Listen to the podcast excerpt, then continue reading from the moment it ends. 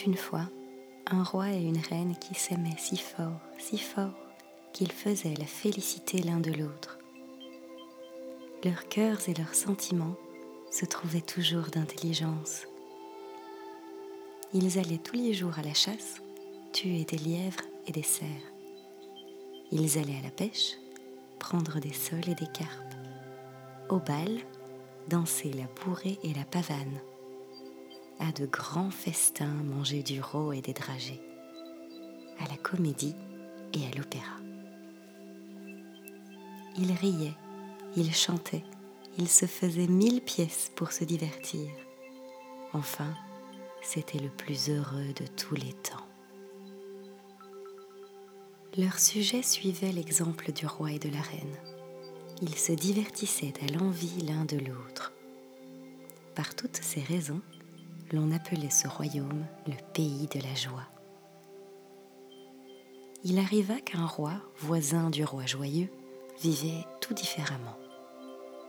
Il était ennemi déclaré des plaisirs.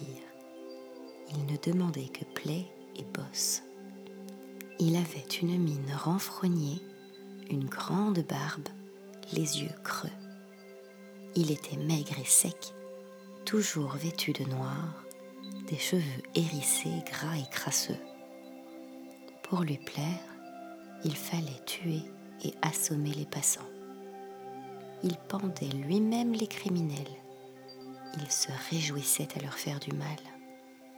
Quand une bonne maman aimait bien sa fille ou son petit garçon, il l'envoyait quérir et devant elle, il lui rompait les bras ou lui tordait le cou. On nommait ce royaume le pays des larmes. Le méchant roi entendit parler de la satisfaction du roi joyeux. Il lui porta grande envie et résolut de faire une grosse armée et d'aller le battre tout son sou, jusqu'à ce qu'il fût mort ou bien malade. Il envoya de tous côtés pour ramasser du monde et des armes. Il faisait faire des canons. Chacun tremblait. L'on disait, sur qui se jettera le roi, il ne fera point de quartier. Lorsque tout fut prêt, il s'avança vers le pays du roi joyeux. À ces mauvaises nouvelles, il se mit promptement en défense. La reine mourait de peur. Elle lui disait en pleurant Sire, il faut nous enfuir. Tâchons d'avoir bien de l'argent et nous en allons que terre nous pourra porter. Le roi répondait Fi, madame, j'ai trop de courage, il vaudrait mieux mourir que d'être un poltron. Il ramassa tous ses gendarmes, dit un tendre adieu à la reine, monta sur un beau cheval et partit. Quand elle l'eut perdu de vue, elle se mit à pleurer douloureusement et joignant ses mains, elle disait Hélas, je suis enceinte. Si le roi est tué à la guerre, je serai veuve et prisonnière, et le méchant roi me fera dix mille maux. Cette pensée l'empêchait de manger et de dormir. Il lui écrivait tous les jours, mais un matin qu'elle regardait par-dessus les murailles, elle vit venir un courrier qui courait de toute force. Elle l'appela. Ô courrier, oh, quelle nouvelle Le roi est mort, s'écria-t-il. La bataille est perdue. Le méchant roi arrivera dans un moment. La pauvre reine tomba évanouie.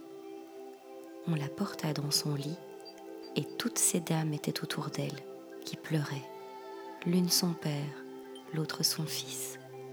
Elles s'arrachèrent les cheveux c'était la chose du monde la plus pitoyable. Voilà que tout d'un coup, l'on entend Au meurtre, au larron, c'était le méchant roi qui arrivait avec tous ses malheureux sujets. Il tuait pour lui et pour nous ceux qu'il rencontrait.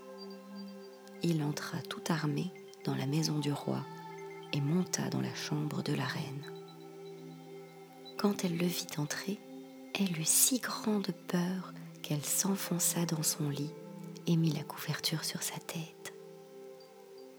Il l'appela deux ou trois fois, mais elle ne disait mot. Il se fâcha, bien fâché, et dit Je crois que tu te moques de moi.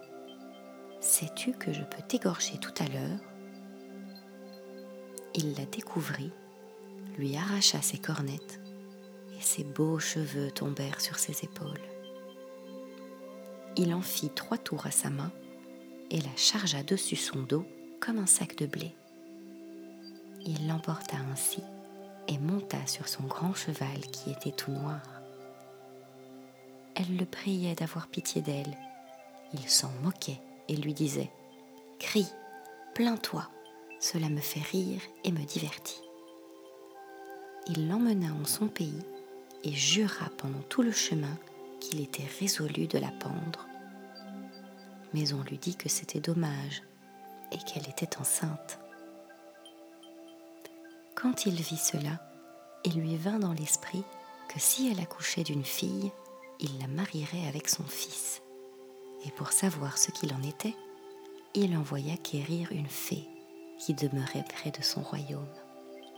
Étant venu, il la régala mieux qu'il n'avait de coutume. Ensuite, il la mena dans une tour en haut de laquelle la pauvre reine avait une chambre bien petite et bien pauvrement meublée. Elle était couchée par terre sur un matelas qui ne valait pas deux sous, où elle pleurait jour et nuit. La fée, en la voyant, fut attendrie. Elle lui fit la révérence et lui dit tout bas en l'embrassant. Prenez courage, madame, vos malheurs finiront. J'espère y contribuer. La reine, un peu consolée de ces paroles, la caressait et la priait d'avoir pitié d'une pauvre princesse qui avait joui d'une grande fortune et qui s'en voyait bien éloignée. Elles parlaient ensemble quand le méchant roi dit Allons, point tant de compliments, je vous ai amené ici pour me dire si cette esclave est grosse d'un garçon ou d'une fille.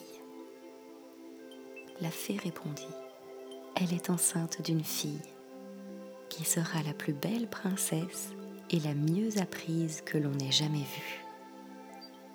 Elle lui souhaita ensuite des biens et des honneurs infinis.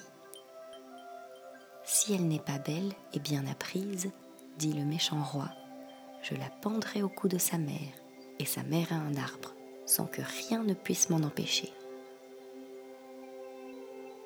Après cela, il sortit avec la fée et ne regarda pas la bonne reine, qui pleurait amèrement, car elle se disait en elle-même Hélas, que ferai-je? Si j'ai une belle petite fille, il la donnera à son magot de fils, et si elle est laide, il nous pendra tous les deux.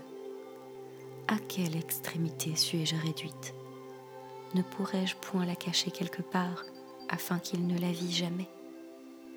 Le temps que la petite princesse devait venir au monde approchait, et les inquiétudes de la reine augmentaient. Elle n'avait personne avec qui se plaindre et se consoler. Le geôlier qui la gardait ne lui donnait que trois pois cuits dans l'eau pour toute la journée, avec un petit morceau de pain noir. Elle devint plus maigre qu'un hareng elle n'avait plus que la peau et les os. Un soir qu'elle filait, car le méchant roi était fort avare et la faisait travailler jour et nuit, elle vit entrer par un trou une petite souris qui était fort jolie. Elle lui dit Hélas, ma mignonne, que viens-tu chercher ici? Je n'ai que trois pois pour toute ma journée.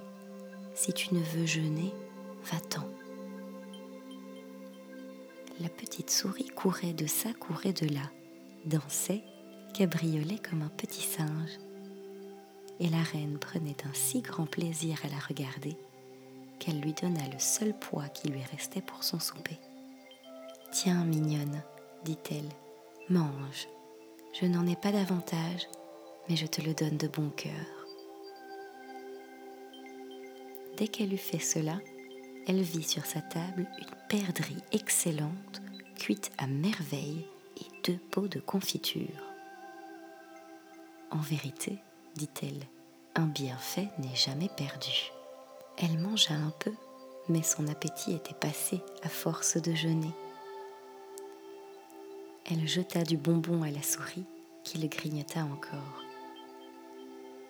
Et puis, elle se mit à sauter mieux qu'avant le souper. Le lendemain matin, le geôlier apporta de bonne heure les trois pois de la reine, qu'il avait mis dans un grand plat pour se moquer d'elle. La petite souris vint doucement et les mangea tous trois, et le pain aussi. Quand la reine voulut dîner, elle ne trouva plus rien. La voilà bien fâchée contre la souris. C'est une méchante petite bête, disait-elle. Si elle continue, je mourrai de faim. Comme elle voulut couvrir le grand plat qui était vide, elle trouva dedans toutes sortes de bonnes choses à manger. Elle en fut bien aise et mangea. Mais en mangeant, il lui vint dans l'esprit que le méchant roi ferait peut-être mourir dans deux ou trois jours son enfant. Et elle quitta la table pour pleurer. Puis elle disait, en levant les yeux au ciel, Quoi? N'y a-t-il point quelque moyen de se sauver? En disant ça, elle vit la petite souris qui jouait avec de longs brins de paille. Elle les prit et commença de travailler avec. Si j'ai assez de paille, dit-elle, je ferai une corbeille couverte pour mettre ma petite fille, et je la donnerai par la fenêtre à la première personne charitable qui voudra en avoir soin. Elle se mit donc à travailler de bon courage. La paille ne lui manquait point, la souris entraînait toujours par la chambre où elle continuait de sauter. Et aux heures des repas, la reine lui donnait ses trois pois et trouvait en échange cent sortes de ragoûts. Elle en était bien étonnée. Elle songeait sans cesse qui pouvait bien lui envoyer de si excellentes choses. La reine regardait un jour à la fenêtre pour voir de quelle longueur elle ferait cette corde dont elle devait attacher la corbeille pour la descendre. Elle aperçut en bas une vieille petite bonne femme qui s'appuyait sur un bâton et qui lui dit Je sais votre peine, madame. Si vous voulez, je vous servirai. Hélas, ma chère amie, lui dit la reine, vous me ferez un grand plaisir, venez tous les soirs au bas de ma tour. Je vous descendrai mon pauvre enfant. Vous le nourrirez et je tâcherai, si je suis jamais riche, de vous bien payer. Je ne suis pas intéressée, répondit la vieille, mais je suis friande. Il n'y a rien que j'aime tant qu'une souris grassette et dodue. Si vous en trouvez dans votre galetas, tuez-les et jetez-les-moi je n'en serai point ingrate. Votre poupard se trouvera bien. La reine, l'entendant, se mit à pleurer sans rien répondre. Et la vieille, après avoir un peu attendu, lui demanda pourquoi elle pleurait. C'est, dit-elle, qu'il ne vient dans ma chambre qu'une seule souris, qui est si jolie, si joliette que je ne puis me résoudre à la tuer. Comment dit la vieille en colère. Vous aimez donc mieux une friponne de petite souris qui ronge tout que l'enfant que vous allez avoir? Eh bien, madame, vous n'êtes pas à plaindre. Restez en si bonne compagnie. J'aurai bien des souris sans vous, je ne m'en soucie guère. Elle s'en alla, grondant et marmottant. Quoique la reine eût un bon repas et que la souris vînt danser devant elle, Jamais elle ne leva les yeux de terre, où elle les avait attachés, et les larmes coulaient le long de ses joues. Elle eut cette même nuit une princesse, qui était un miracle de beauté. Au lieu de crier comme les autres enfants, elle riait à sa bonne maman, et lui tendait ses petites menottes comme si elle eût été bien raisonnable. La reine la caressait et la baisait de tout son cœur, songeant tristement. Pauvre mignonne, cher enfant, si tu tombes entre les mains du méchant roi, c'est fait de ta vie. Elle l'enferma dans la corbeille avec un billet attaché sur son maillot où était écrit Cette infortunée petite fille a pour nom Joliette. Et quand elle l'avait laissée un moment sans la regarder, elle ouvrait encore la corbeille et la trouvait embellie. Puis, elle la baisait et pleurait plus fort, ne sachant que faire. Mais voici la petite souris qui vient et qui se met dans la corbeille avec Joliette. Ah, petite bestiole, dit la reine, que tu me coûtes cher pour te sauver la vie. Peut-être que je perdrai ma chère Joliette. Une autre que moi t'aurait tuée et donnée à la vieille friande. Je n'ai pu y consentir. La souris commence à dire Ne vous en repentez point, madame, je ne suis pas si indigne de votre amitié que vous le croyez. La reine mourait de peur d'entendre parler la souris. Mais sa peur augmenta bien quand elle aperçut que son petit museau prenait la figure d'un visage, ses pattes devinrent des mains et des pieds, et qu'elle grandit tout d'un coup. Enfin, la reine, n'osant presque la regarder, la reconnut pour la fée qu'il était venu voir avec le méchant roi et qui lui avait fait tant de caresses. Elle lui dit J'ai voulu éprouver votre cœur. J'ai reconnu qu'il est bon et que vous êtes capable d'amitié. Nous autres fées, qui possédons des trésors et des richesses immenses, nous ne cherchons pour la douceur de la vie que de l'amitié, et nous en trouvons rarement. Est-il possible, belle dame, dit la reine en l'embrassant, que vous ayez de la peine à trouver des amis étant si riche et si puissante Oui, répliqua-t-elle, car on ne nous aime que par intérêt, et cela ne nous touche guère. Mais quand vous m'avez aimée en petite souris, ce n'était pas un motif d'intérêt. J'ai voulu vous éprouver plus fortement encore. J'ai pris la figure d'une vieille. C'est moi qui vous ai parlé au bas de la tour, et vous m'avez toujours été fidèle. À ces mots, elle embrassa la reine, puis elle baisa trois fois le béco vermeil de la petite princesse, et elle lui dit Je te doue, ma fille, d'être la consolation de ta mère, et plus riche que ton père, de vivre cent ans toujours belle, sans maladie, sans rides et sans vieillesse. La reine, toute ravie, la remercia et la pria d'emporter Joliette et d'en prendre soin, ajoutant qu'elle la lui donnait pour être sa fille. La fée l'accepta et la remercia. Elle mit la petite dans la corbeille qu'elle descendit en bas. Mais s'étant un peu arrêtée à reprendre sa forme de petite souris, quand elle descendit après elle par la cordelette, elle ne trouva plus l'enfant et remonta fort effrayée. Tout est perdu, dit-elle à la reine. Mon ennemi Cancaline vient d'enlever la princesse. Il faut que vous sachiez que c'est une cruelle fée qui me hait, et par malheur, étant mon ancienne, elle a plus de pouvoir que moi.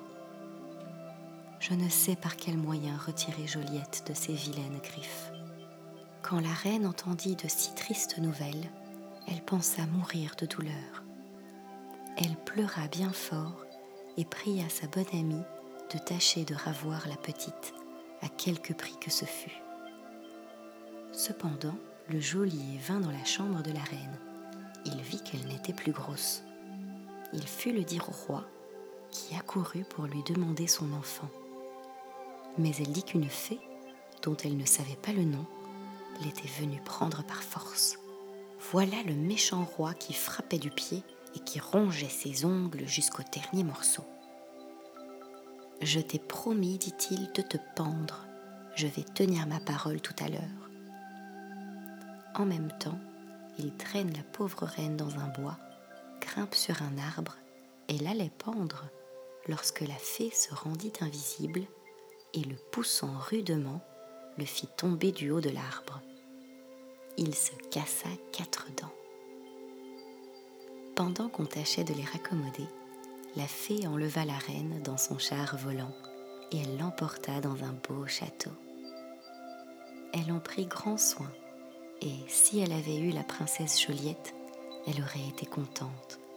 Mais on ne pouvait découvrir en quel lieu Cancaline l'avait mise, bien que la petite souris y fit tout son possible. Enfin le temps se passait, et la grande affliction de la reine diminuait. Il y avait quinze ans déjà, lorsque l'on entendit dire que le fils du méchant roi s'allait marier à sa dindonnière et que cette petite créature n'en voulait point. Cela était bien surprenant qu'une dindonnière refusât d'être reine. Mais pourtant, les habits de noces étaient faits, et c'était une si belle noce qu'on y allait de cent lieues à la ronde. La petite souris s'y transporta. Elle voulait voir la dindonnière tout à son aise. Elle entra dans le poulailler et la trouva vêtue d'une grosse toile, nu-pied, avec un torchon gras sur sa tête. Il y avait là des habits d'or et d'argent, des diamants, des perles, des rubans et des dentelles qui traînaient à terre. Les dindons se hochaient dessus, les crottaient et les gâtaient. La dindonnière était assise sur une grosse pierre. Le fils du méchant roi qui était tordu, borgne et boiteux, lui disait rudement Si vous me refusez votre cœur, je vous tuerai. Elle lui répondait fièrement Je ne vous épouserai point, vous êtes trop laid, vous ressemblez à votre cruel père. Laissez-moi en repos avec mes petits dindons, je les aime mieux que toutes vos braveries. La petite souris la regardait avec admiration car elle était aussi belle que le soleil. Dès que le fils du méchant roi fut sorti, la fée prit la figure d'une vieille bergère et lui dit Bonjour, ma mignonne, voilà vos dindons en bon état. La jeune dindonnière regarda cette vieille avec des yeux pleins de douceur et lui dit L'on veut que je les quitte pour une méchante couronne. Que m'en conseillez-vous Ma petite fille, dit la fée, une couronne est fort belle, vous n'en connaissez pas le prix ni le poids. Mais si le fait, je le connais, répartit promptement la dindonnière, puisque je refuse de m'y soumettre. Je ne sais pourtant qui je suis, ni où est mon père, ni où est ma mère. Je me trouve sans parents et sans amis. Vous avez beauté et vertu, mon enfant, dit la sage fée, qui valent plus de dix royaumes. Contez-moi, je vous prie, qui vous a donc mis ici, puisque vous n'avez ni père, ni mère, ni parents, ni amis. Une fée appelée Cancaline est cause que j'y suis venue. Elle me battait, elle m'assommait sans sujet et sans raison. Je m'enfuis un jour, et ne sachant où aller, je m'arrêtai dans un bois. Le fils du méchant roi s'y vint promener il me demanda si je voulais servir à sa basse. Je le voulus bien, j'eus soin des dindons. Il venait à tout moment les voir, et il me voyait aussi. Hélas, sans que j'en eusse envie, il se mit à m'aimer tant et tant qu'il m'importune fort. La fée, à ce récit, commença de croire que la dindonnière était la princesse Joliette. Elle lui dit Ma fille, Apprenez-moi votre nom. Je m'appelle Joliette pour vous rendre service, dit-elle.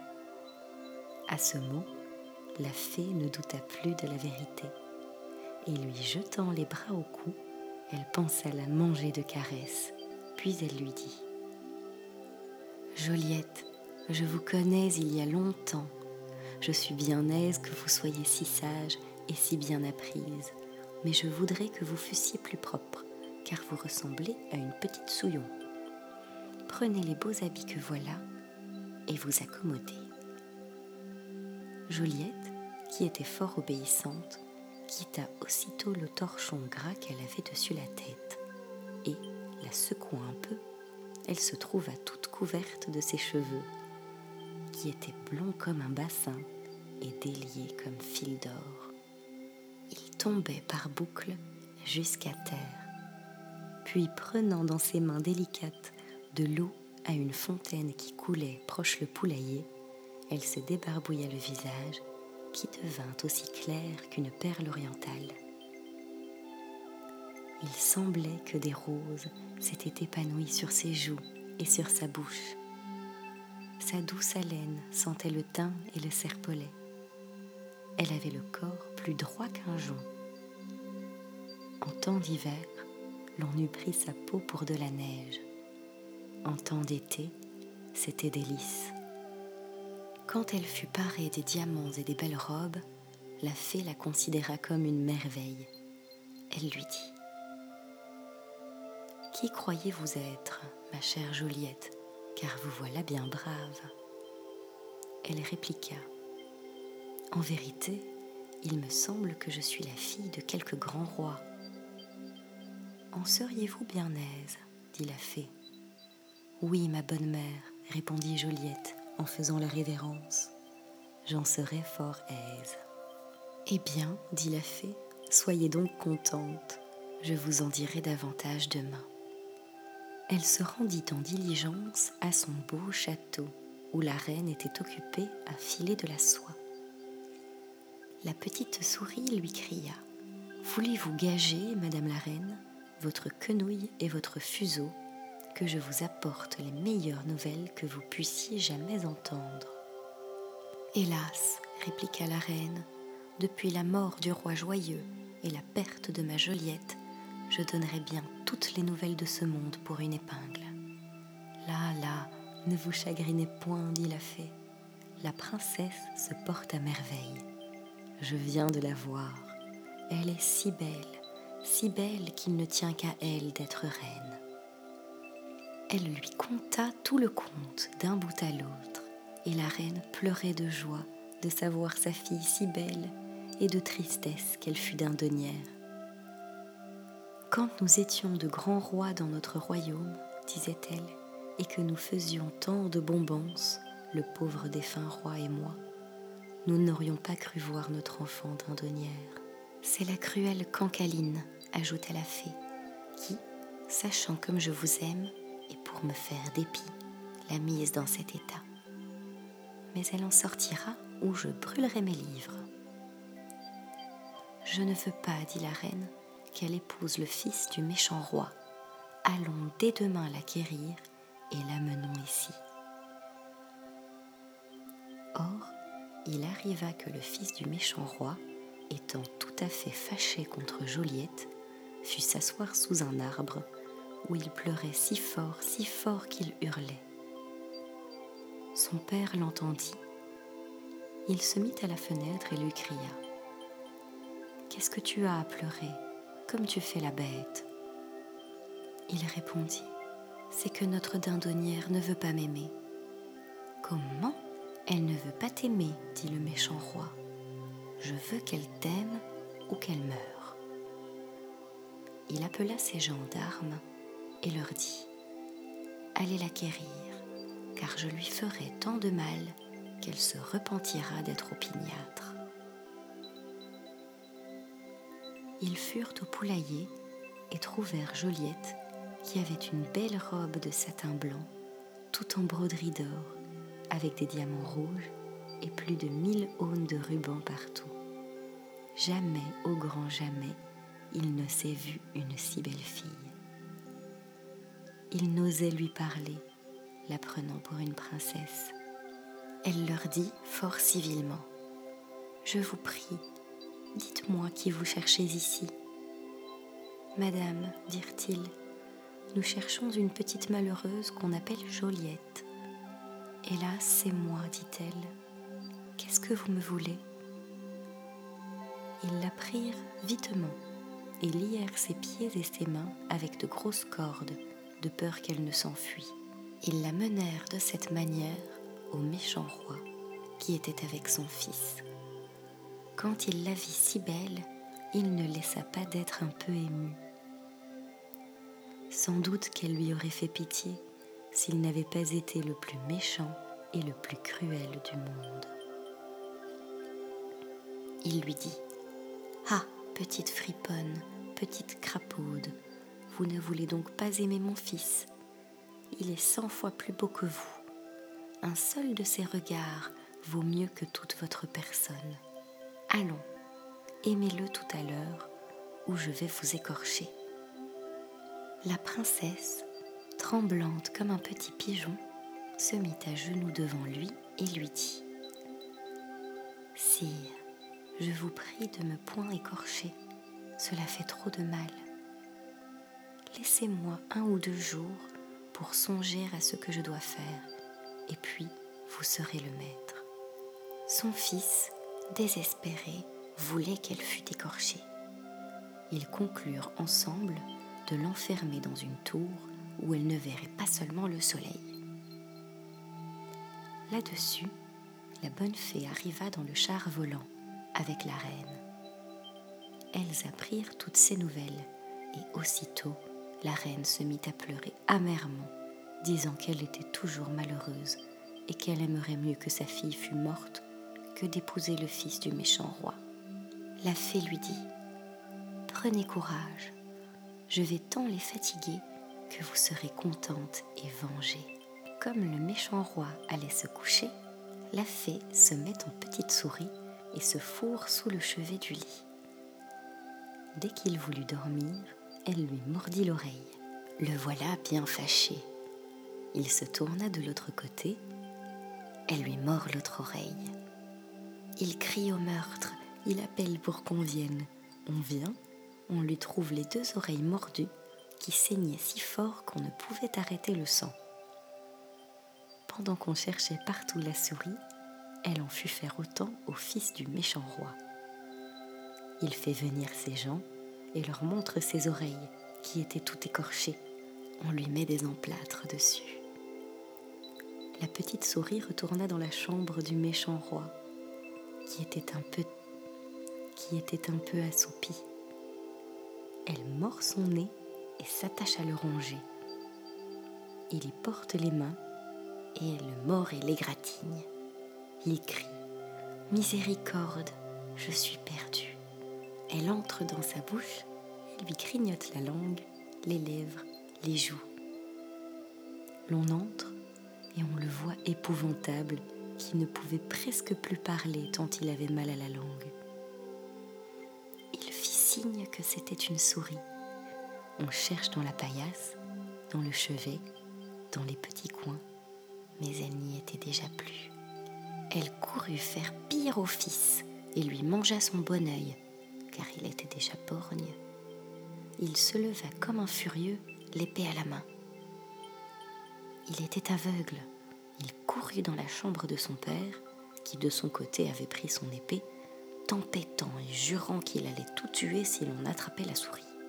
Quand il vit son fils si désespéré, il le gronda, et celui-ci, qui avait les oreilles échauffées, ne reconnut pas la voix de son père. Il se jeta sur lui. Le méchant roi, en colère, lui donna un grand coup d'épée. Il en reçut un autre. Ils tombèrent tous deux par terre, saignant comme des bœufs. Tous leurs sujets, qui les haïssaient mortellement et qui ne les servaient que par crainte, ne les craignant plus, leur attachèrent des cordes aux pieds et les traînèrent dans la rivière, disant qu'ils étaient bien heureux d'en être quittes. Voilà le méchant roi, tout mort, et son fils aussi. La bonne fée, qui savait cela, fut quérir la reine. Elles allèrent à la tour noire, où Juliette était enfermée sous plus de quarante clés. La fée frappa trois fois avec une petite baguette à la grosse porte qui s'ouvrit et les autres de même. Elles trouvèrent la pauvre princesse bien triste, qui ne disait pas un petit mot. La reine se jeta à son cou. Ma chère mignonne, lui dit-elle, je suis ta maman, la reine joyeuse. Elle lui conta le conte de sa vie. Ô bon Dieu, quand Joliette entendit de si belles nouvelles, à peu qu'elle ne mourut de plaisir. Elle se jeta aux pieds de la reine, lui embrassait les genoux, mouillait ses mains de ses larmes et les baisait mille fois. elle caressait tendrement la fée qui lui avait porté des corbeilles pleines de bijoux sans prix, d'or et de diamants, des bracelets, des perles et le portrait du roi joyeux entouré de pierreries qu'elle mit devant elle. Ne nous amusons point, il faut faire un coup d'état. Allons dans la grande salle du château haranguer le peuple. Elle marcha la première avec un visage grave et sérieux, ayant une robe qui traînait de plus de dix aunes. Et la reine une autre de velours bleu, toute brodée d'or, qui traînait bien davantage. Elles avaient apporté leurs beaux habits avec elles. Puis, elles avaient des couronnes sur la tête qui brillaient comme des soleils. La princesse Joliette les suivait avec sa beauté et sa modestie qui n'avaient rien que de merveilleux. Elle faisait la révérence à tout ce qu'elle rencontrait par le chemin, aux petits comme aux grands. On les suivait, fort empressés de savoir qui étaient ces belles dames. Lorsque la salle fut toute pleine, la bonne fée dit au sujet du méchant roi qu'elle voulait leur donner pour reine la fille du roi joyeux qu'il voyait, qu'il vivrait content sous son empire, qu'il l'acceptasse, qu'elle lui chercherait un époux aussi parfait qu'elle, qui rirait toujours et qui chasserait la mélancolie de tous les cœurs. À ces mots, chacun cria Oui, oui, nous le voulons bien. Il y a trop longtemps que nous sommes tristes et misérables. En même temps, cent sortes d'instruments jouèrent de tous côtés. Chacun se donna la main et dansa en danse ronde, chantant autour de la reine, de sa fille et de la bonne fée. Oui, oui, nous le voulons bien. Voilà comme elles furent reçues. Jamais joie n'a été égale. On mit les tables, on mangea, l'on but et puis on se coucha pour bien dormir. Au réveil de la jeune princesse, la fée lui présenta le plus beau prince qui eût encore vu le jour. Elle l'était allée quérir dans le char volant jusqu'au bout du monde. Il était tout aussi aimable que Joliette, et dès qu'elle le vit, elle l'aima. De son côté, il en fut charmé, et pour la reine, elle était transportée de joie. On prépara un repas admirable et des habits merveilleux. les noces se firent avec des réjouissances infinies.